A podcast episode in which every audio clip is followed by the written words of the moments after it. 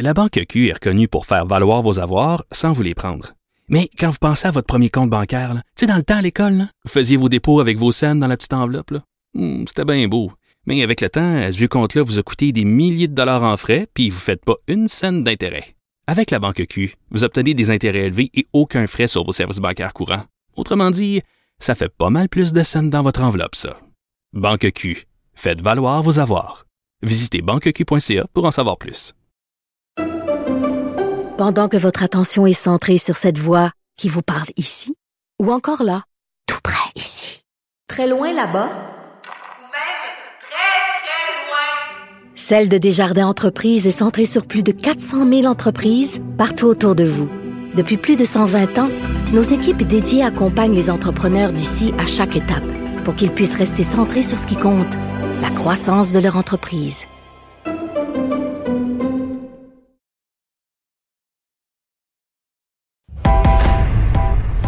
Il connaît tous les dessous de la politique. Chef du bureau d'enquête de l'Assemblée nationale. Antoine Robitaille. Là-haut sur la colline. Là-haut sur la colline. Cube Radio. Bon mercredi à tous. Aujourd'hui à l'émission, la Révolution tranquille et le modèle québécois ont atteint plusieurs des objectifs que s'étaient fixés Jean Lesage et ses libéraux il y a 60 ans. C'est la conclusion à laquelle en vient l'universitaire Stéphane Paquin, qui publie un intéressant ouvrage collectif sur le sujet, dans lequel, entre autres, l'économiste Pierre Fortin souligne que le Québec a fini par rattraper l'Ontario, au moins pour ce qui est du bonheur national brut. Mais d'abord, mais d'abord, parlons du Parti libéral du Québec avec la doyenne de ses députés. Antoine Robitaille. Il décortique les grands discours pour nous faire comprendre les politiques. Là-haut sur la colline. La possible candidature de Jean Charest à la tête du Parti conservateur fédéral a eu pour effet de rappeler cette ère et les chefs du PQ et de Québec solidaire ont dit mardi que ça en avait été une de corruption. Et ça a fâché noir ma prochaine invitée, c'est Lise Thériault. Bonjour. Bonjour, M. Revitaille. Député libéral d'Anjou, Louis Riel, qui ne se représentera pas, donc qui a comme une liberté de parole, en tout cas on l'a senti aujourd'hui dans le hall du Parlement. C'est l'allusion à la corruption qui vous a, qui vous a fâché. Ben oui, parce que euh, tu sais, il y a, tellement d'allégations et non pas de faits prouvés. Puis tout le monde surfe là-dessus, puis on dirait que tout le monde veut réécrire l'histoire, euh, l'histoire à sa façon. Puis quand je regarde les commentaires que les chefs ont passés hier, ben, ils devraient tout accorder dans leur propre formation politique puis faire leur analyse de conscience avant de lancer des pierres à tout le monde. Puis honnêtement, là, moi, j'ai été critique souvent euh, comme porte-parole de l'opposition dans mes 20 ans de vie politique. J'ai posé des questions difficiles et dures à certains premiers ministres et à certains ministres. Mais j'ai toujours eu beaucoup de respect pour la fonction que les premiers ministres ont occupée. Vous vous êtes déjà excusé? Vous êtes déjà excusé? Je me suis déjà excusée, j'ai déjà retiré des paroles. Euh, moi, j'ai été très dure avec Madame Marois quand j'ai posé des questions, puis j'ai été la première à envoyer, une, à envoyer une lettre de félicitations à Madame Marois parce que ça ne enlèvera pas ce qu'elle a fait comme bilan, comme première femme qui a été la première première ministre. Et chaque premier ministre M. Charest, il a fait des bonnes choses aussi dans les dix ans qu'il a été là. là. C'est pas vrai que c'est toutes des affaires qui sont pas correctes. Chaque premier ministre a une série de réalisations. Puis quand j'entends les chefs de parti s'essuyer les pieds c'est le Parti libéral du Québec, puis faire du millage et de la petite politique avec des allusions et non pas des faits avérés, ben ça m'écarte ça me dérange. Fait que oui, j'ai dit que je ne suis pas corrompu. Oui, mes collègues ne sont pas corrompus. Le Parti libéral du Québec, c'est un grand parti et un beau parti qui a aussi des belles réalisations. Et quand vous dites je ne suis pas corrompu, ça me fait tellement penser à Richard Nixon qui avait dit en 73 I'm not a crook.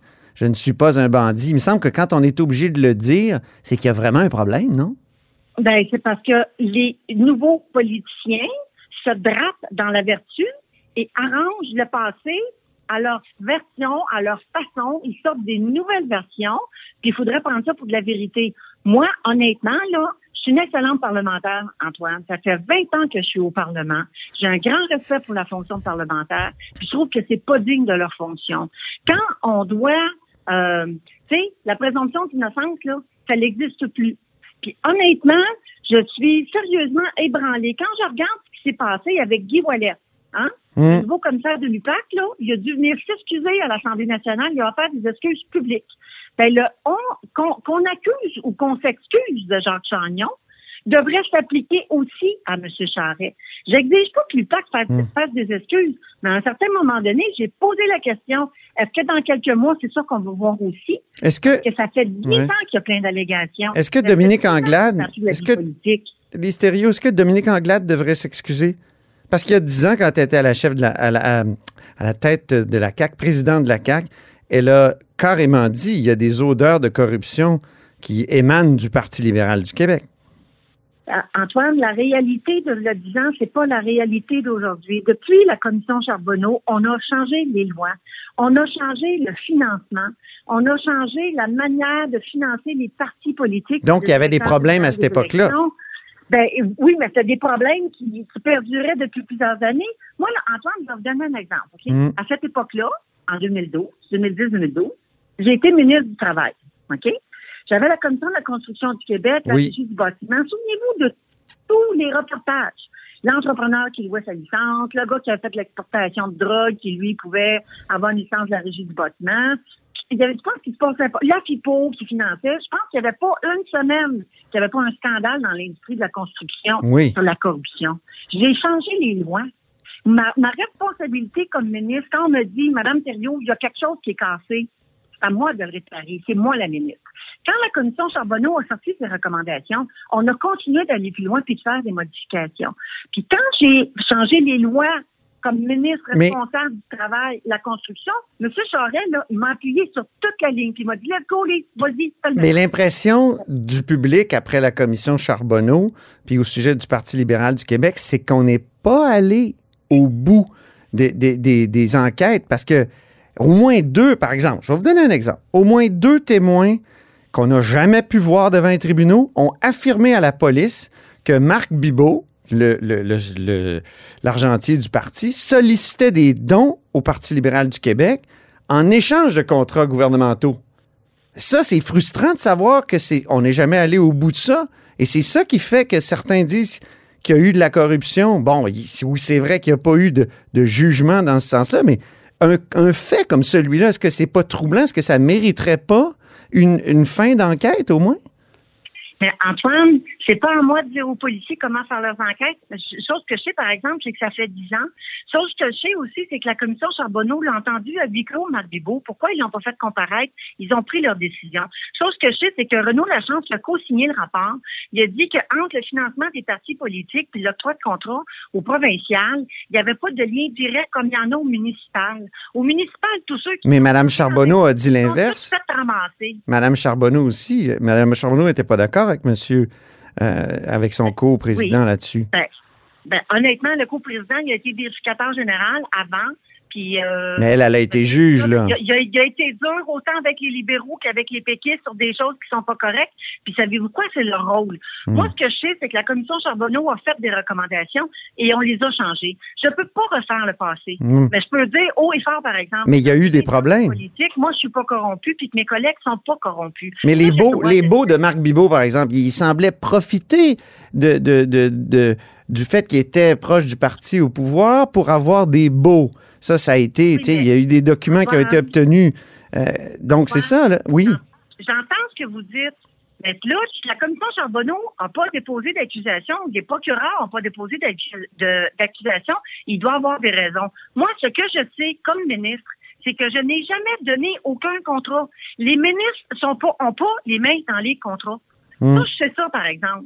Fait que de faire le raccourci. Ben, Tony Tomassi, quand même, et les garderies. C'est pas normal. Tony Tomassi et les garderies, ça, c'est arrivé, ça. Ben, ça, là, attends, attendez une minute, là. Le jugement contre Tony Tomassi, là, c'était qu'il a collecté des voyages pour venir à l'Assemblée nationale alors qu'il y avait une carte de crédit d'une compagnie, du double dipping, comme on appelle. C'est là-dessus qu'il a été reconnu coupable. Le reste, là, il n'y a pas de jugement. Il y a des présomptions. Oui, on présume beaucoup d'affaires. Moi, je suis pas là pour défendre Tony Tomassi, puis je suis pas là pour défendre n'importe qui. Je suis juste là pour dire que ça se peut qu'il y en ait des crosseurs, passez-moi le terme. Hmm. Il y en a. Ben, ceux-là, là, zéro pitié pour eux. Mais c'est parce qu'il y en a eu beaucoup dans ces années-là, Madame, Madame, Madame Thériault. Tu sais, la, la Société immobilière du Québec, des collecteurs de fonds qui euh, se sont fait faire des virements en Suisse après avoir convaincu le gouvernement de, de, de, de privatiser des, des édifices puis d'allonger les baux. Ça, est-ce que c'était pas euh, épouvantable? Monsieur Robitaille, je ne suis pas juge, je suis pas avocate, puis Mm. je, je ne suis pas procureur. Pourquoi? Il n'y a pas eu d'accusation? Pour vous poser vos questions aux bonnes personnes. Pourquoi la commission Charbonneau n'a pas été en mesure de poursuivre? Je ne le sais pas. OK? J'étais pas dans les souliers à ce moment-là. Ouais. Ce que je sais, par contre, c'est que quand on a, quand tu sais qu'il y a quelque chose de pas correct, notre devoir en politique, c'est de le réparer. Et ce que je n'accepte pas, c'est que des nouveaux politiciens ou des jeunes politiciens arrivent au Parlement et là, ils peuvent se permettre de dire n'importe quoi. Paul Saint-Pierre Plamondon m'a accusé d'avoir voulu euh, qu'il se ferme. Je m'excuse. Je ne l'ai pas accusé pour qu'il se ferme. Je lui dit de s'élever à la hauteur du chef de parti qui aspire à diriger le Québec. Mhm. Qu'avant de danser des pierres ces autres formations politiques, là, il devrait regarder dans sa propre formation politique parce qu'un fait réel et vérifiable, c'est que la Commission des affaires municipales a déclaré inapte et inhabile à siéger le député des Îles-de-Madeleine d'avoir une charge Oui, mais là, vous pouvez pas dire parce que les autres sont pourris, euh, nous, on n'est pas pourris. Ah, ben, Oui, mais non, mais c'est quand même, c'est vrai. Puis il est député aujourd'hui, non seulement il est député, correct, la population a parlé, mais il est chef de sa formation politique. Fait que Paul Saint-Pierre Plamondon, Donc, Jean- avant, ouais. avant de lancer des accusations sur des dire des candidatons, puis de réécrire l'histoire, là, devrait regarder dans sa propre formation politique, puis il devrait juste s'élever Donc, Jean, du débat. donc, Jean Charest devrait refaire de la politique. Il n'y a pas de problème. Ben, honnêtement, Est-ce qu'il pourrait être. Monsieur Charret, Monsieur Charret a dirigé le Québec pendant près de dix ans. Il a aussi fait d'excellentes et de bonnes choses. Et s'il y a quelqu'un qui connaît les enjeux du Canada, il est à l'origine du Conseil de la Fédération. Il a déjà siégé dans le Parlement libéral. À ce que je sache, là, M. Charret n'a pas été accusé. Puis savez-vous quoi? Qu'on accuse ou qu'on s'excuse. Est-ce qu'il- C'est toute la même chose. C'est toutes des affaires des LUPAC. C'est toutes des trucs qui sont orchestrés. Puis honnêtement, là, moi, ça... Est-ce qu'il pourrait être candidat au Parti libéral du Québec?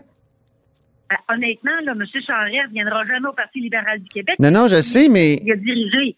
Ben, non, mais hier, avant hier, Mme Anglade nous a dit euh, Je pense pas que ce soit souhaitable pour notre formation politique d'avoir quelqu'un qui est sous enquête de la police comme OK, non, non, candidat. c'est pas ça qu'elle a dit. Elle répondait à une question par rapport aux candidats. Ce qui se passe dans la réalité, là, puis j'ai eu l'occasion d'en parler avec ma chef, ce qui se passe dans la réalité, c'est que quelqu'un qui veut être, euh, être candidat pour le Parti libéral, comme n'importe quel parti politique, doit passer au travers d'une enquête.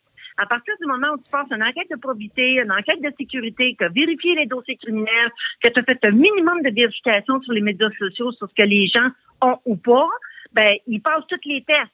Fait que ça se peut qu'il y ait des surprises. Ça se peut que ça rebondisse. C'est déjà arrivé dans toutes les formations politiques que malgré les, véri- les, les vérifications, Hmm. il y a des choses qui n'ont pas popé.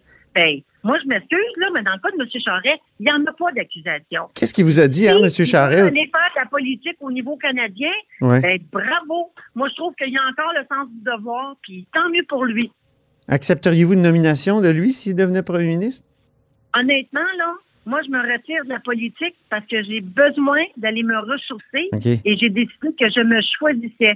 Je ne veux, je ne veux pas avoir un poste de euh, ministre ou de n'importe quoi. Ça ne m'intéresse pas. Si j'étais intéressée par la politique, je serais restée au Québec au niveau Non, mais- où je suis présentement. Il y a plein d'autres postes. Là. Le, le- le premier ministre du Canada, il nomme à peu près 3000 personnes euh, clés au. Canada, que ce soit les ambassadeurs et tout ça. Honnêtement, là, M. Robitaille, là, mes talents, là, ma feuille de route, elle est là, puis je peux avoir des propositions, c'est à peu près tout le monde, puis j'accepterai ce qui me tentera au moment voulu, opportun, s'il y a quelque chose qui me tente. Ah, OK. Donc, ça euh, pourrait. Ça euh, pourrait vous- fermez pas la porte. Vous, non, mais vous pourriez me très, très bien me poser la question, est-ce que le gouvernement de, de la CAQ pourrait me proposer quelque chose? Ben, ou certainement. Est-ce que je dirais oui? Ben, peut-être, ça dépend. OK. Fait que non, je ferme pas de porte, ni au gouvernement de la CAQ, ni à n'importe qui qui voudra me proposer quelque chose. Il est trop tôt. Il me reste encore six mois Oui. mandat. Puis je vais, je vais les faire très correctement. Et à chaque fois qu'il y aura des politiciens de l'autre côté qui vont faire des coches mal taillées. Je me réserve le droit de sortir puis de leur dire qu'ils sont pas corrects. Puis que si on veut arrêter d'alimenter le cynisme en politique, là, l'exemple doit venir de haut, donc des chefs de formation politique. Mardi, est-ce que Dominique Anglade a bien défendu Jean Charest? Ben, honnêtement, est-ce qu'elle l'a bien défendu? Je pense que euh, ça dépend toujours du contexte. Elle a passé la première, les autres chefs en ont mis après. Ça fait- tu sais, honnêtement, moi, je pense que euh, c'est même pas une question si elle l'a bien défendu ou pas. Je pense juste qu'il y a des propos qui sont inacceptables. Puis euh, moi, je, je les ai dénoncés haut et fort. Puis ma chef Ben, était là. c'était mou un peu. Elle a dit qu'elle refusait aussi Ouais. qu'on s'essuie les pieds sur le Parti libéral du Québec. Ça, elle l'a dit aujourd'hui, mais hier, c'était mou, là. Elle avait, elle- on dirait qu'elle voulait pas toucher à Jean Charest et à cette terre avec une perche de 10 pieds. Ben, non, je pense que c'est le temps, là, comment la question est posée. J'étais pas là, je peux pas vous le dire, mais moi, je sais que depuis hier, euh, j'ai été en réunion avec ma chef et j'ai pas l'impression euh, que euh, veut se pousser de Jean Charest, mais pas du tout. Puis, M. Charest, il a, il a quand même fait de belles réalisations, de grandes choses pour le Québec. Je veux juste rappeler là qu'on est sorti du déficit là grâce à M. Charest. Que le Fonds des générations, c'est grâce à M. Charest. Que la création de 200 000 emplois, c'est grâce à M. Charest. La romaine. La parité au Conseil des ministres, c'est grâce à M. Charest. L'application de l'équité salariale, c'est vrai que c'est une loi faite par le PQ, mais savez-vous quoi? C'est grâce à Jean Charest. Mm. Fait qu'il n'y a pas juste du c'est de la faute à Jean Charest. Oui. Il y a beaucoup de bonnes choses dans ce que Jean Je Charest. suis curieux, c'est. L'augmentation du salaire minimum. Voyons, pendant Eh oui. en ligne, on a augmenté des 50 sous puis des 25 sous, plus que les 500 puis les 10 cents du PQ avant nous. Fait Mm. qu'on a fait des bonnes choses. Fait que moi, c'est ça que je veux que les gens se souviennent. Puis je pense que les chefs de parti doivent, ils ont le devoir, quand aspirent à la plus haute fonction de l'État, à niveler par le haut et non pas par Mais- le bas puis aller jouer dans le bout. Puis c'est exactement ce qu'ils ont fait hier. Oui, mais s'il a gagné les élections avec. S'il a gagné les élections avec un, un trésor de guerre d'argent euh, douteux, est-ce que ça, c'est pas condamnable? Est-ce que ça, c'est. C'est ça là, que les autres Regardez. partis disaient. Là. Ils, ils ramassaient Antoine. plus que tous les autres partis réunis. Antoine Alain Roy a dit hier en entrevue à Nouveau ok, que le Parti libéral était au pouvoir. Mais je suis sûre que si vous avez remonté puis vous regardez comme il faut votre histoire, on ne la réécrira pas vous pour moi. Quand c'est le Parti québécois, les cas étaient pleins aussi. On a fait quoi? Les lois ont changé. C'est plus 3 000 c'est plus 1000 c'est 100 par année. Ouais, ça, 200 C'est le Parti québécois qui a changé ça. C'est Bernard Drinville, ça. général. Ben oui, mais c'était des recommandations de la commission Ok. Charbonneau. Euh, Fait que, en- euh, c'est sûr qu'on a tous été là, puis on était tous d'accord. On n'a pas voté contre, on était d'accord. Jean, On a changé la culture. Et ça revient à ce que je vous disais. Ouais. La responsabilité du gouvernement et des bénisses, quand tu te rends compte qu'il y a quelque chose qui marche pas, c'est de changer. Et c'est Je- ce qu'on a fait. il vous a appelé Jean Charest hier? C'est lui qui vous a appelé? Non, c'est moi qui l'ai appelé. Je tiens à, à dire que M. Charest ne s'est pas plaint. Je l'ai appelé parce que je trouve ça inadmissible ce qui se passe présentement. Je trouve ça inadmissible les propos des autres chefs et des autres politiciens. Hey, entendre Gabriel Nadeau-Dubois qui a jamais dénoncé la violence. Moi, là, J'étais là quand le bureau de Lynn Beauchamp a été saccagé par la fille d'Amir Kadir. Moi, là, on a évacué l'édifice où j'avais mon bureau comme Jean-Marc Fournier parce qu'il y avait des bombes fumogènes dans le printemps érable. Ça, là, c'est la vérité. Et il n'a jamais dénoncé les gestes de violence envers les ministres et les députés, puis il le fera pas non plus. Puis ça va nous faire la morale. Wow! Hey, Éric Kerr. Éric Kerr. On peut en parler d'Éric Kerr? Oui. Éric Kerr qui a Ça vous fait envoyé du son bien. CV dans sa course à, à qui vient nous faire la morale. Je m'excuse, là, mais honnêtement, avant de lancer des cas chez nous, là, il devrait parler à ses propres collègues qui ont eu des manquements à l'éthique puis leur demander de la respecter, la loi, puis c'est pas ça qu'il fait. Fait qu'avant de s'essuyer les pieds sur notre formation politique, là, qui regarde chacun dans leur formation politique, là, puis si tout le monde décide d'arrêter de brasser de la merde, là, comme ils disent, là, hein, puis de jouer dans là, on va tout mieux se porter. Puis moi, s'il y a une chose que les gens peuvent... c'est peut-être l'impression qu'on n'est pas allé au bout des, des, des- enquêtes et des pour ce qui est de la de l'air charret. C'est ça. Ben, ça, moi, j'y peux rien. Pourquoi les avocats puis le procureur général n'ont pas été au bout? Je ne sais pas. Mais ce que je sais, par exemple, c'est quand je regarde ce qui s'est passé dans l'enquête avec Guy Wallet, Hmm. et si la preuve est montée puis est manipulée comme ça a été fait, là, honnêtement, c'est pas fort. Merci beaucoup les stéréos. Merci pour cette entrevue puis au plaisir de, de, de se reparler. On va certainement se poser sur la colline. Ah puis vous allez venir même à là-haut sur la colline qui est la présente émission. Merci. Probablement. Au revoir.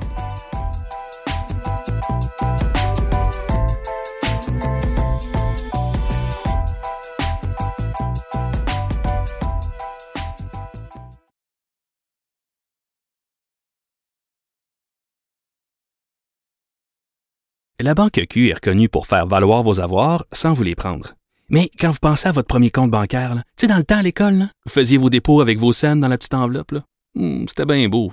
Mais avec le temps, ce vieux compte-là vous a coûté des milliers de dollars en frais, puis vous ne faites pas une scène d'intérêt. Avec la Banque Q, vous obtenez des intérêts élevés et aucun frais sur vos services bancaires courants. Autrement dit, ça fait pas mal plus de scènes dans votre enveloppe, ça. Banque Q. Faites valoir vos avoirs. Visitez banqueq.ca pour en savoir plus. Pendant que votre attention est centrée sur vos urgences du matin, vos réunions d'affaires du midi, votre retour à la maison ou votre emploi du soir, celle de Desjardins Entreprises est centrée sur plus de 400 000 entreprises à toute heure du jour. Grâce à notre connaissance des secteurs d'activité et à notre accompagnement spécialisé, nous aidons les entrepreneurs à relever chaque défi pour qu'ils puissent rester centrés sur ce qui compte, le développement de leur entreprise. Vous vous demandez si les plantes ressentent de la douleur? Ou encore, comment est-ce que les daltoniens voient le monde? Le balado en cinq minutes est pour vous.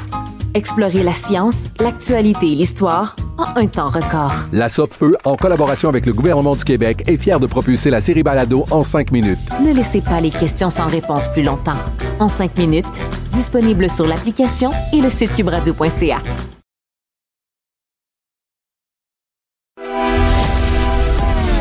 Grand philosophe, poète dans l'âme, la politique pour lui est comme un grand roman d'amour.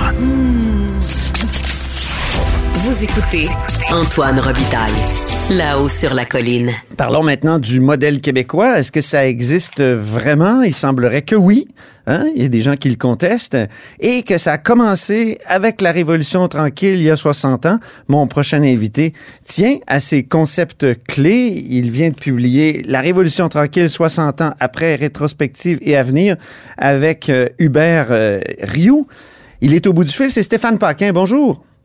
Bonjour. Professeur à l'ENAP et directeur euh, du groupe d'études et de recherche sur l'international et le Québec. Donc, modèle québécois, révolution tranquille. Euh, J'ai une question d'actualité. Il y a un parti qui monte actuellement dans les sondages, c'est le Parti conservateur d'Éric Duhem. C'est un parti critique euh, du modèle québécois, évidemment, pour ses lourdeurs syndicales, entre autres. Euh, Qu'est-ce que vous pensez de, de cette montée-là? Ben, le, le- le Québec est, est rattrapé par un phénomène qu'on voit euh, pas seulement ici, mais un peu partout euh, en Europe et euh, aux États-Unis, au Canada. Là, quand on regarde une partie, du- une, une grande frange du Parti conservateur fédéral euh, s'inscrit dans la même logique. Là. Pierre Poliev, notamment, serait probablement plus d'accord avec Maxi, euh, avec Duhem que que- que- qu'en opposition. Ouais. On l'a vu aux États-Unis avec une frange importante du Parti républicain. Puis, euh, c'est même le cas des pays scandinaves. Je- juste avant la pandémie, le parti politique qui devançait tous les autres, là, mais là, on est dans un régime multipartisan où les partis vont pas chercher plus que 25 du vote. Ben, à l'époque, avant la pandémie, c'était le parti euh, qui est qualifié d'extrême droite anti-immigration, qui, qui, qui tient un discours aussi, l'État trop présent, trop de syndicalisme, une société immobile, donc il faut faire une révolution, puis avoir un discours anti-immigration extrêmement affirmé. Là. Donc c'est un, un phénomène qu'on voit un peu partout, et dans de, très nombreux cas, puis j'inclurais le Québec là-dedans, il y a un paradoxe, parce que c'est au moment où euh, la richesse par habitant est la plus élevée, que les, les inégalités euh, au Québec ont peu bougé depuis les années 70. On, est, on reste encore une des sociétés les plus égalitaires en Amérique du Nord. C'est, on est ici avec le taux de pauvreté les plus faibles. Ouais. Comment dire, nos, nos réussites économiques et sociales sont spectaculaires depuis 60 ans quand on se compare là, avec nos, nos voisins, mais c'est, à- c'est à ce moment-là qu'il y a une montée du populisme au Québec. Cela dit, on peut l'expliquer aussi par un phénomène conjoncturel qui est euh, la pandémie, puis l'écœurement collectif face à, à la situation. Là, tout le monde veut revenir à la normale, puis je pense que Mhm. servent de canalisation de la frustration de la population. Ça, je peux très bien euh, l'imaginer. J'ai, hâte de voir pendant la prochaine élection si la pandémie euh, décline beaucoup pendant l'été, puis qu'il n'y a pas de remontée de, de, de mesures sanitaires, comment va se comporter le parti réellement dans un test électoral? Mais c'est, mais c'est vrai qu'il y a une tendance euh, qu'on peut voir, euh, qui est claire en Occident, où les partis dits populistes voient, euh, euh, obtiennent Mhm. des scores de plus en Je plus vais- significatifs aux élections. Je vais vous, vous soumettre mon hypothèse, puis après ça, on, Ouais. va, on va parler du livre. Moi, j'ai l'impression qu'il va tabler après ça sur la lutte au changement climatique. Lui, il va lutter contre la lutte au changement climatique, Éric Duhem, à, à la manière un peu des Gilets jaunes, peut-être. Donc, euh, est-ce que ça, ça existe dans les pays scandinaves aussi, où, où on, on se veut très environnemental? Oui, euh, ça, ça existe très peu. La- les sources du populisme dans les pays scandinaves, là, il y en a comme deux branches. là. La, la première branche, la plus commune, c'est celle euh, où l'État est trop interventionniste, où la liberté individuelle est comprimée par euh, des politiques sociales beaucoup trop euh, Mhm. interventionnistes, beaucoup trop dirigistes. Et la, la lourde fiscalité, là, c'est souvent des gens qui veulent plus libertariens, qui veulent des baisses d'impôts parce qu'ils trouvent que l'État cap- capture trop de richesses. Puis il y a une autre partie de- des mouvements populistes euh, d'un pays scandinave, notamment en Suède, qui ont des éléments de, de, groupe, de groupements néo-nazis, de- des, des filiations néo-nazis. Les partis cherchent à se distancer de ce passé là, qui est plus euh, dans les années 80-90, mais il y a Ouais. encore par moments des petites phrases euh, qui nous laissent penser qu'il y a aussi Ok. de l'antisémitisme.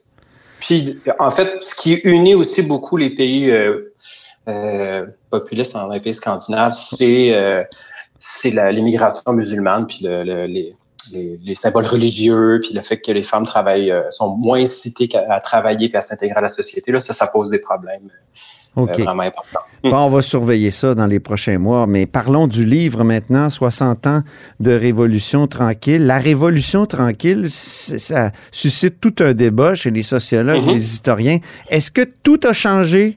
À ce moment-là ou est-ce que la transformation avait été non seulement entamée, mais était presque complétée avant?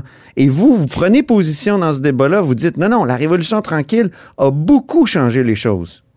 beaucoup changé les choses. Il y a vraiment un avant et un après. Euh, en en faisant une lecture de la littérature sur la Révolution tranquille, puis il y en a beaucoup là, depuis 60 ans, là, la littérature arrive même rapidement après les événements. Euh, je dirais que le consensus ou la position la plus confortable pour la plupart des, des historiens, des sociologues, c'est de dire que la Révolution tranquille n'a pas eu lieu. Euh, Paul-André Linteau, qui est un grand historien québécois, là, un des fondateurs des, des études historiques sur le Québec, dit même que c'est quelque chose de l'interprétation de l'équipe gagnante. Autrement dit, ça serait plus un slogan électoral qu'une réalité. Ah oui. Puis la critique que je peux faire à ça, c'est que ces gens-là, historiens, sociologues, regardent le Québec à partir de la société. Puis moi, comme je travaille à l'ENAP, je regarde l'évolution à partir de l'État québécois. Mhm. Les, les politiques qui ont été adoptées dans les années 60 ont structuré notre rapport à l'État fondamentalement en matière d'interventionnisme économique. C'est-à-dire qu'avant, l'État était libéral dans le sens non interventionniste, mais là, on, est devenu, avec les années, le gouvernement canadien, ben, province canadienne la plus interventionniste de toutes, puis on, on est au-dessus de la moyenne des pays de l'OCDE.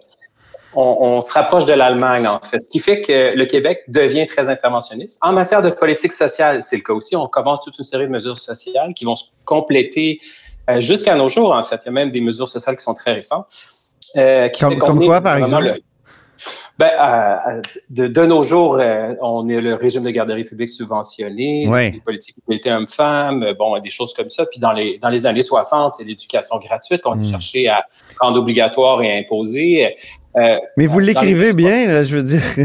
C'est sous le gouvernement Bouchard, donc, euh, qui, qui est toujours dépeint, par exemple, par Québec solidaire. On se souvient d'Amir Kadir qui aimait détester Lucien Bouchard. Il parlait presque de Lucifer Bouchard. Mais c'est sous lui que c'est complété l'État-providence.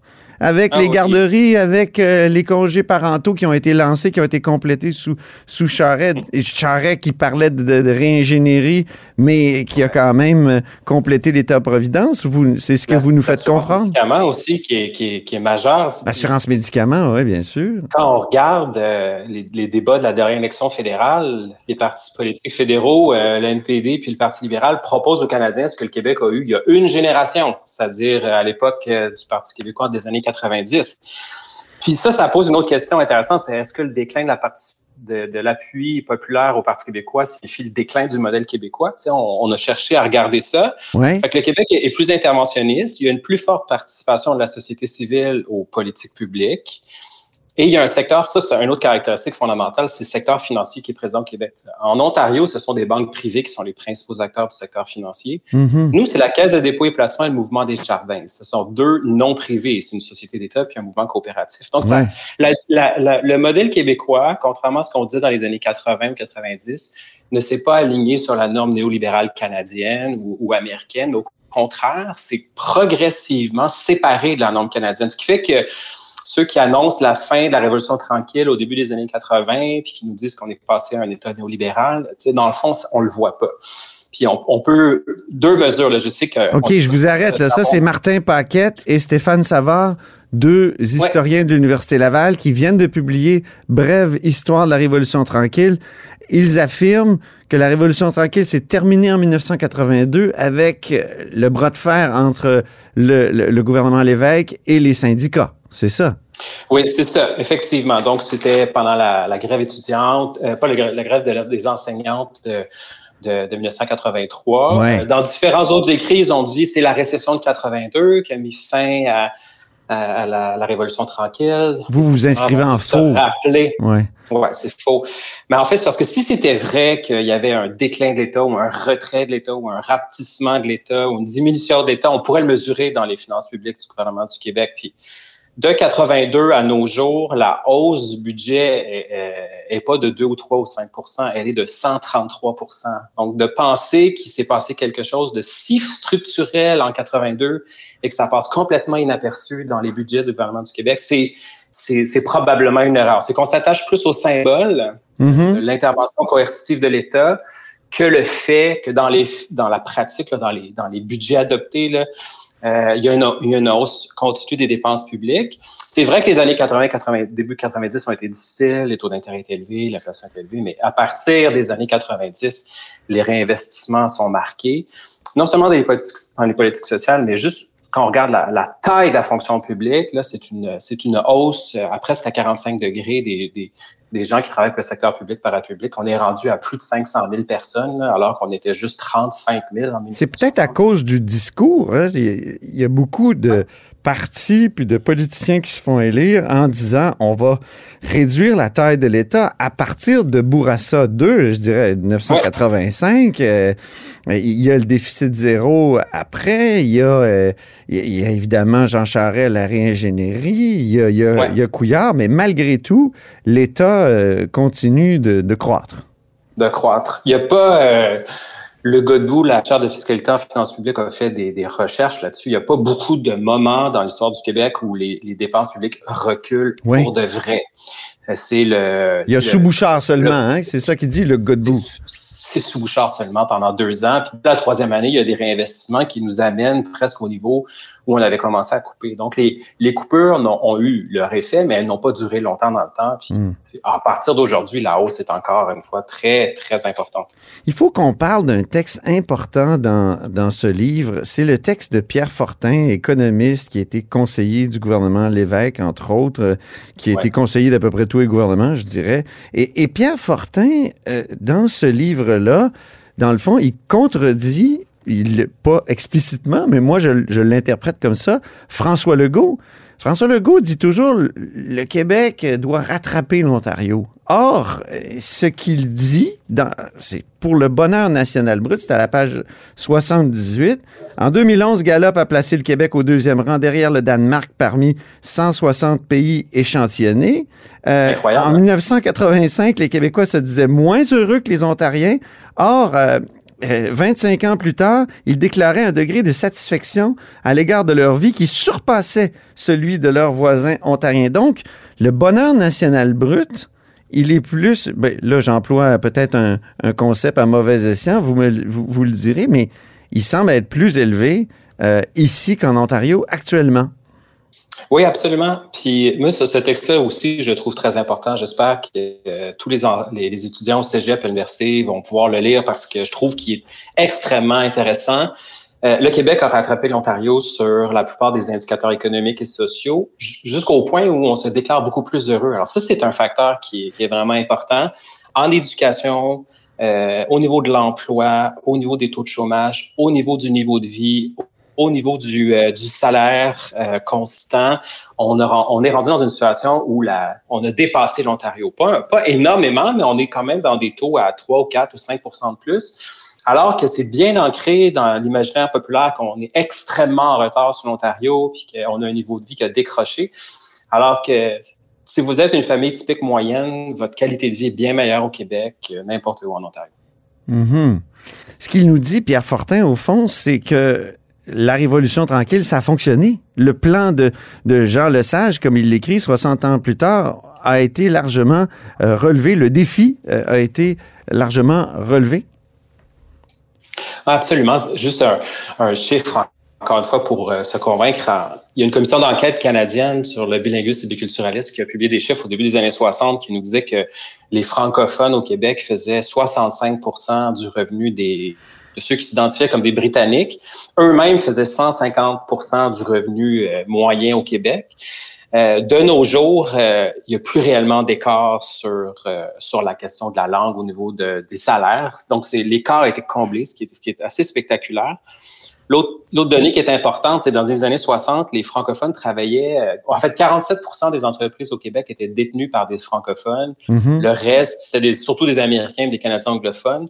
Ce taux-là a augmenté à 67 en, en 2003. C'est pas encore le pourcentage des francophones dans l'économie québécoise, mais malheureusement, c'est une étude qui était publiée, euh, commanditée par l'Office de la langue française. Ils ont cessé de faire cette étude, mais c'était mm-hmm. vraiment, ça, ça, démontre encore une fois qu'il y avait une progression qui est, qui est spectaculaire. Donc, euh, le, le, le, les Québécois nés pour des petits pains, ça appartient largement au passé. Ça ne veut pas dire qu'il n'y a pas énormément de place pour de l'amélioration. On pourrait être dans des secteurs encore plus technologiques puis produire beaucoup plus de richesses. Mais globalement, là, le, le, rêve de Jean Lesage, si on lui présentait aujourd'hui les chiffres euh, disponibles, il serait, euh, mm-hmm. il serait vraiment euh, émerveillé par le, la progression du Québec sur une période de 60 ans. Là. Puis ça rejoint en fait la thèse de Mario Polaise là, sur le miracle. Oui. Quoi, là.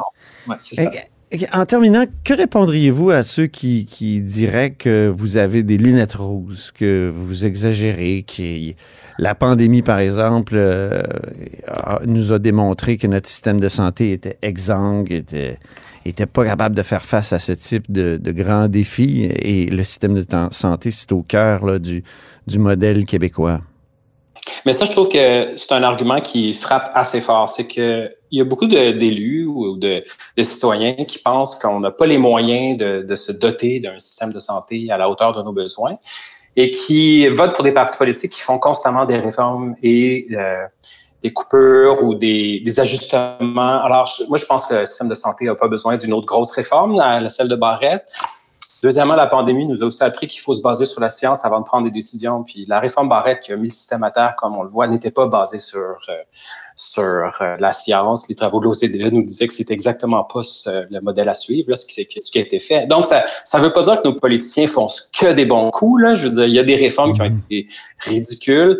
Je peux en donner un autre. En matière de science, nos, nos jeunes étaient parmi les meilleurs euh, en matière de de compétences dans les tests PISA de l'OCDE en sciences. On est devenu parmi, on est devenu 23e euh, en cause d'une réforme du curriculum. Mais là, il faut apprendre nos erreurs, les corriger rapidement, puis continuer. Et là, c'est, mm-hmm. j'espère juste qu'effectivement, dans les prochaines années, c'est ce qu'on va faire. Donc, autrement dit, tout n'est pas parfait. Je peux être très critique du modèle québécois, mais quand on regarde les indicateurs micro sur le temps long des politiques publiques, on voit que la, constante, c'est une amélioration assez nette des performances. Ben, merci beaucoup, Stéphane Paquin, pour cette intéressante euh, conversation. Puis je renvoie à votre livre, La Révolution tranquille, 60 ans après, rétrospective et avenir. C'est sous votre direction et celle de Hubert Rioux. C'est aux presses de l'Université Laval. Merci. Merci. Et c'est ainsi que se termine La Haut sur la Colline en ce mercredi. Merci beaucoup d'avoir été des nôtres. N'hésitez surtout pas à diffuser vos segments préférés sur vos réseaux. Ça, c'est la fonction partage. Et je vous dis à demain.